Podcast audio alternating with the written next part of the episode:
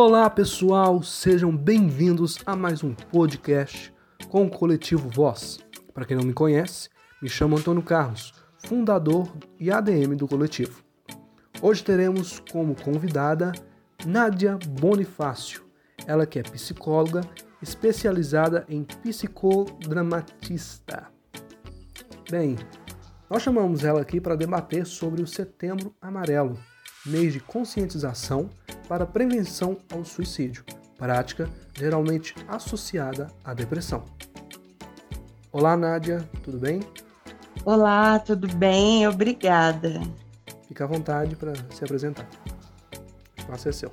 Então, como o Antônio Carlos disse, meu nome é Nádia Bonifácio, tenho 44 anos, 20 anos de psicologia já, e sempre trabalhei na área, atuando na área de saúde mental. Trabalhei um bom tempo com transtornos né, mentais e os últimos seis anos foi os transtornos de dependência, normalmente com álcool, dependência das drogas. Sim, sim, que também tem ligação né, com essas dependências e tudo mais, voltado para o mês de setembro amarelo.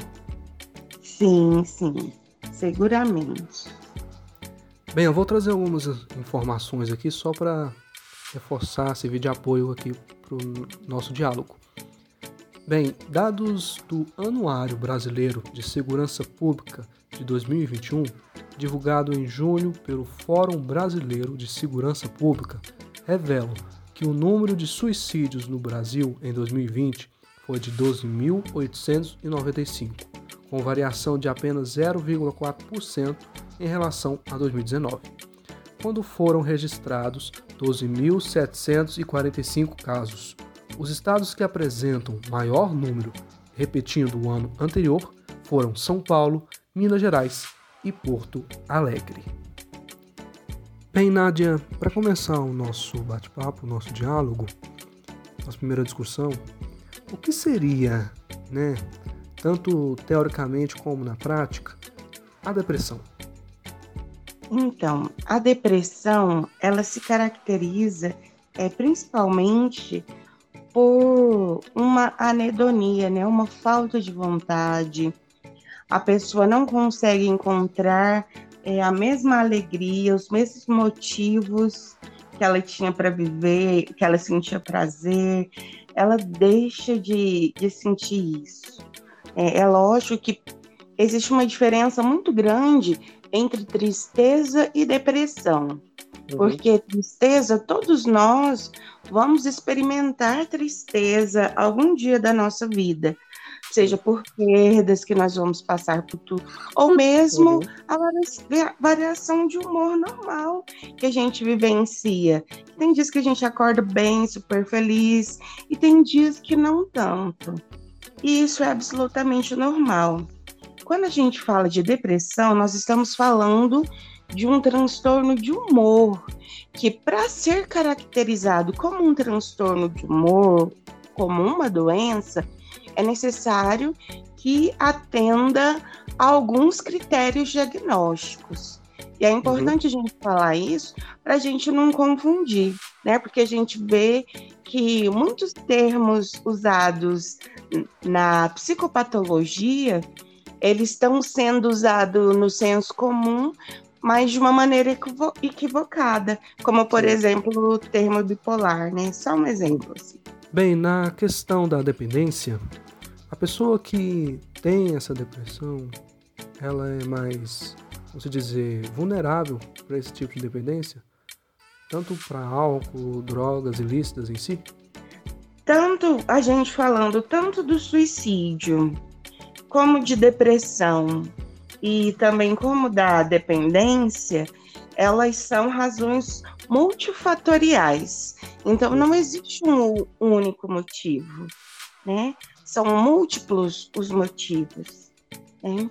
E podem ser genéticos em relação às duas coisas, depressão ou qualquer outro transtorno. Podem se dar em relação a questões ambientais também, o lugar onde a pessoa está inserida, a forma como essa família tratou essa pessoa, as oportunidades que essa pessoa teve na vida, né? Uhum. E também questões de características individuais também. Então passa por um todo, né? E até hoje nem ninguém conseguiu determinar seguramente assim qual caráter influencia mais. O que a gente sabe até hoje que em relação, por exemplo, ao alcoolismo, uso de drogas, existe sim um, um fator genético que parece ter uma certa influência, mas a gente uhum. não pode dizer que é só isso, porque senão como que a gente explicaria que alguns filhos de pessoas alcoólatras desenvolvem a dependência e outras não? Né? Então por isso que só o fator biológico não é o suficiente para explicar. Uhum. A dependência ela configura é, um grau de é, autolesão, né, automutilação, como se fosse um suicídio lento e inconsciente, uhum. né? Então, as pessoas, como o suicida, que está procurando é, resolver um problema, ou ele perdeu a esperança e acredita que a única solução para ele, que ele não vê nenhuma outra solução mais, que a única solução para ele seja a morte, Sim. o adicto, seja que faça adição de álcool ou drogas, ele também, né, vive um processo semelhante, né, quando ele só vê sentido na vida dele quando ele está, né, sob efeito de alguma droga, quando ele acha que ele só experimenta felicidade se for dessa maneira. Essa forma, né, de, de se autolesar crônica, ela continua, né? Sim, sim. Bem, é, uma suposição. Por acaso, se eu tiver um amigo, um parente ou conhecido próximo que esteja apresentando algum tipo de sinais, qual atitude eu devo tomar? Quais são as atitudes que eu devo tomar para ajudá-lo? Eu vou falar primeiro aqui as frases de alerta. E esse material que eu vou usar aqui ele está numa cartilha é, oferecida. A gente pode ir lá no site do Ministério da Mulher, da uhum. Família uhum. e dos Direitos Humanos, Sim. tá? Que fala sobre as frases de alertas. Tenho vontade de dormir e não acordar mais. E um derivativo dela seria tenho vontade de sumir, tenho vontade de viajar para o resto da vida mas sempre tem uma conotação negativa nessas frases de alerta, né? Só dizer, ah, tô com vontade de viajar, se não é num sentido negativo, isso não funciona como alerta. Sou um uhum. peso para as outras pessoas, estou cansado sem razão de viver, não há prazer em viver, tudo seria mais fácil se eu não existisse, sou um fracasso, essa é a última chance, não sou amado ou querido por ninguém ou eu não estarei aqui no próximo ano, ou no Natal, ou no meu próximo aniversário. Né? E como ajudar, né, uma pessoa que você notou que ela está apresentando né, alguns sinais que demandam atenção, como isolamento, atitudes mais perigosas, publicações e falas negativas, né?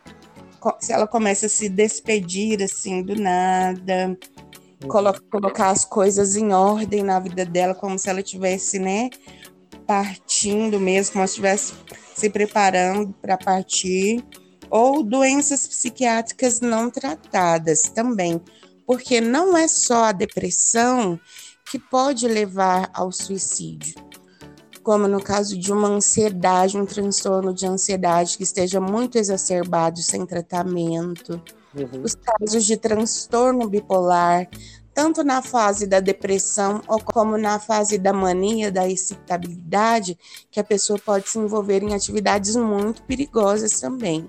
Sim. E ser um suicídio inconsciente. No caso dos transtornos borderlines, e até em transtornos psicóticos, como esquizofrenia, a pessoa é, em surto, também atentar contra a sua própria vida. Então a gente precisa, né, se a gente está lidando com alguém assim, a gente precisa ter ciência de que em algum momento, quando eu ver que eu não dou conta, eu preciso procurar um profissional que seja capacitado para isso. Então, no caso, seria um psicólogo, um psiquiatra.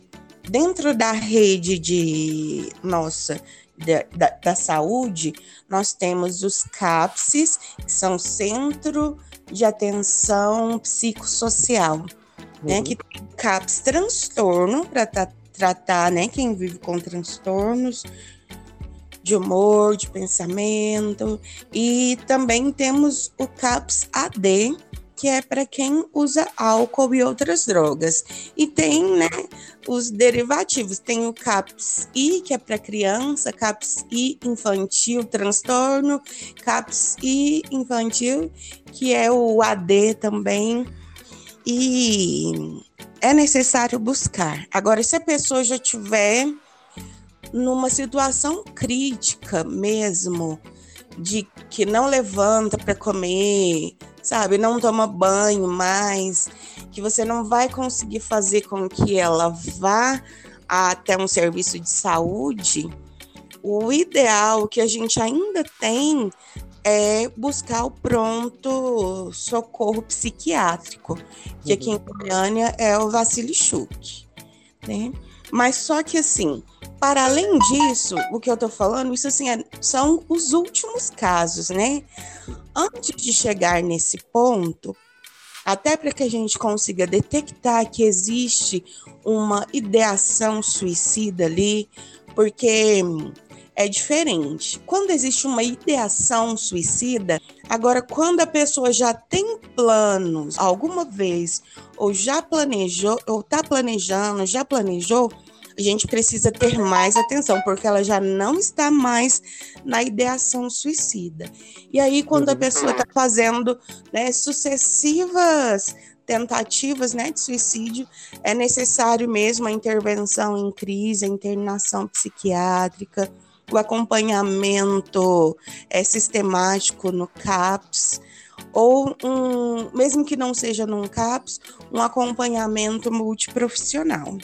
Agora, as pessoas que não são da área da saúde, né, que querem identificar, que querem saber como que vão agir em relação ao seu parente, seu filho, sua filha, seu amigo, seu colega da escola, seu namorado, namorada. O principal é você começar usando a empatia. A empatia é um conceito que a gente está usando muito, mas às vezes as pessoas estão confundindo com simpatia. Simpatia é um comportamento expresso, mas que nem sempre ele vai denotar algo que a gente sinta na verdade. É como se fosse algo social, um comportamento social. Né? Alguém sorriu para mim, eu vou sorrir de volta, porque é algo socialmente aceito mas não porque oh, eu achei, né, ver aquela pessoa me trouxe felicidade, por exemplo, não. Agora, a empatia, ela já é, prescinde de, de sentimento, de uma conexão verdadeiramente emocional. A minha abordagem, que é o psicodrama, é, que foi criada por Jacob Levi Moreno, ele faz, ele escreveu um poema, né, que fala perfeitamente como seria a empatia, que ele chama de encontro. A empatia seria eu arrancar olhos e colocar no lugar dos seus, e arrancar os seus olhos e colocar no, no lugar dos meus. Então, quer dizer que assim, é olhar o que está acontecendo, sentir aquilo que a pessoa está falando a par dela, sem julgamentos, sabe? Acolher inteiramente tudo que ela está falando, mesmo que aquilo não faça o menor sentido para você. Acolher sem julgamentos, é, conversar, ouvir, ouvir, se necessário, pergunte para esclarecer melhor se aquilo que você está ouvindo é aquilo que a pessoa realmente quer comunicar, porque a gente sabe que a comunicação ela tem barreiras. E o importante nisso tudo é que com essa escuta você vai poder já estar tá ajudando muito essa pessoa, ela vai sentir que ela não está sozinha, sabe? Que tem alguém. Muitas vezes ela não, a pessoa não precisa que você dê uma resposta, dê uma solução para ela.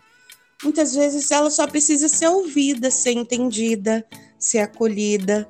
Mas se além disso você vê que a pessoa precisa realmente de ajuda, aí você vai oferecer o seu apoio, você vai se oferecer para acompanhá-la até marcar uma consulta com um psiquiatra, com um psicólogo, ou levar até o CAPS, sabe?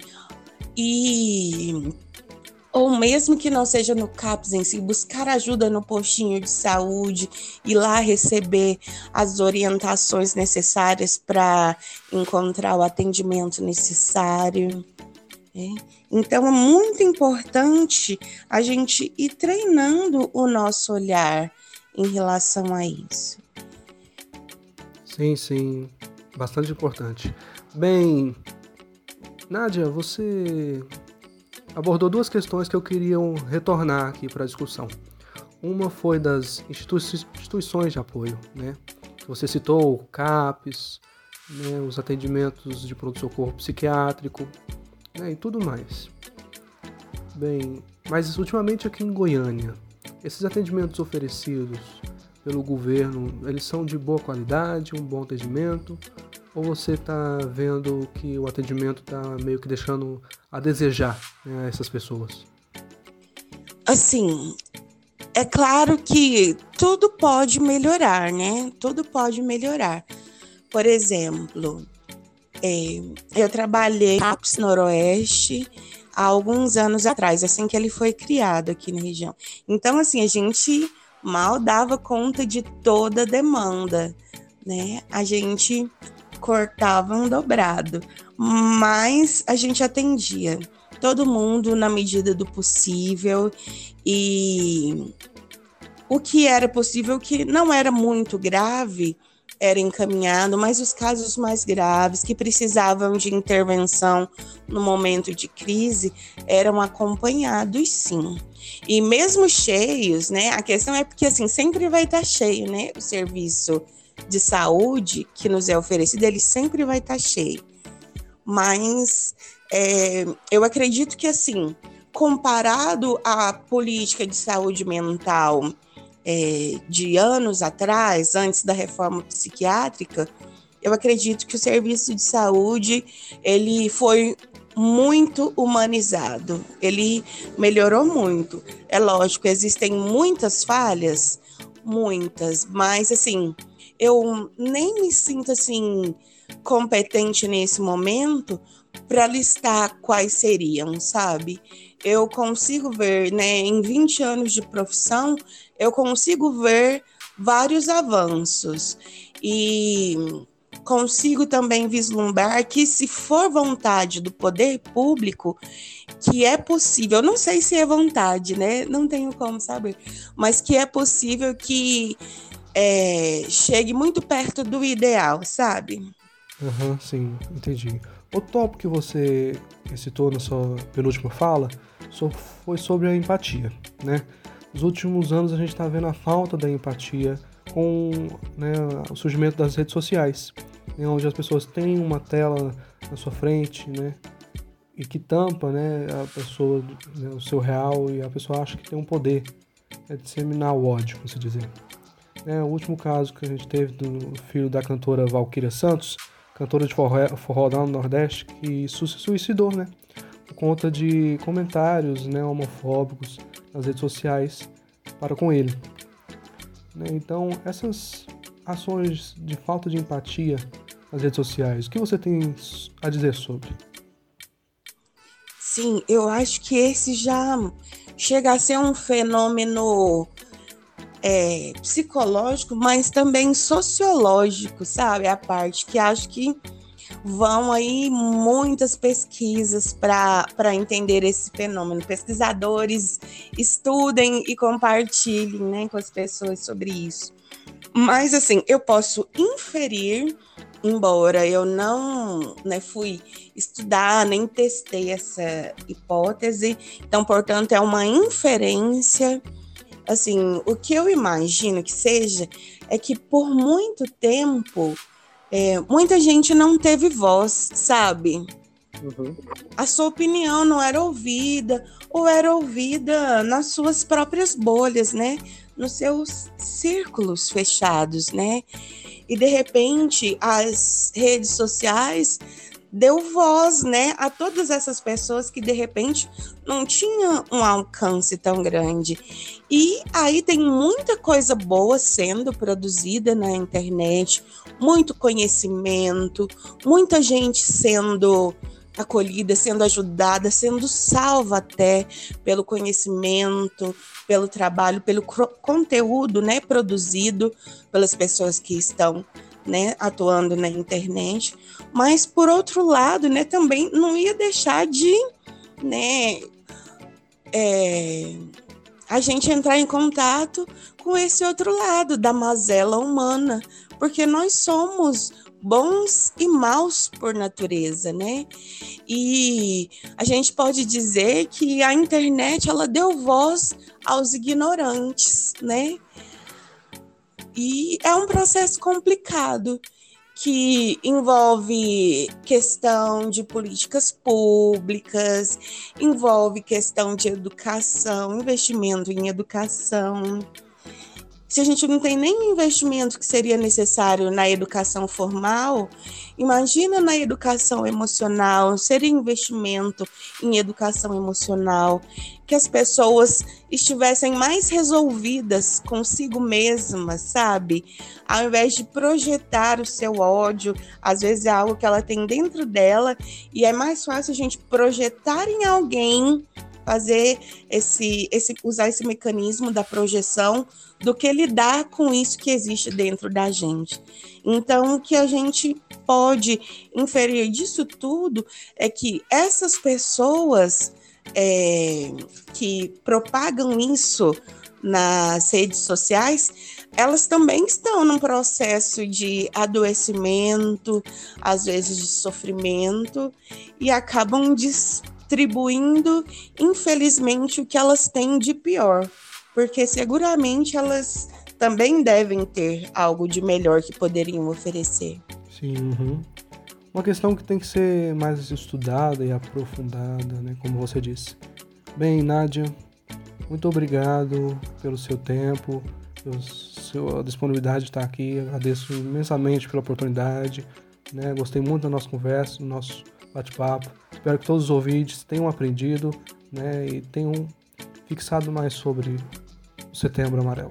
Eu quem agradeço a oportunidade e quero aproveitar aqui no momento para dizer que eu estou trabalhando agora como psicóloga clínica online para poder fazer com que os atendimentos saiam num valor mais acessível. E quem se interessar, quem conhecer alguém que está precisando de ajuda, pode me procurar lá no meu Instagram, é arroba psicóloga Nádia Bonifácio. Bom, só digitar lá e me encontrar. Ok, então, muito obrigado, viu? Até mais, até a próxima. Eu que agradeço, até mais, tchau. Bem, pessoal, espero que vocês tenham gostado de mais um podcast aqui no Coletivo Voz, né? A entrevista que tivemos aqui com a Nádia, né? Foi bem importante. Espero que, como eu, vocês tenham aprendido bastante sobre o Setembro Amarelo, que é voltado ao mês de conscientização para a prevenção do suicídio. Ainda tem muito o que ser discutido e debatido né, ao longo dos anos. Muito obrigado a todos e até a próxima. Tchau!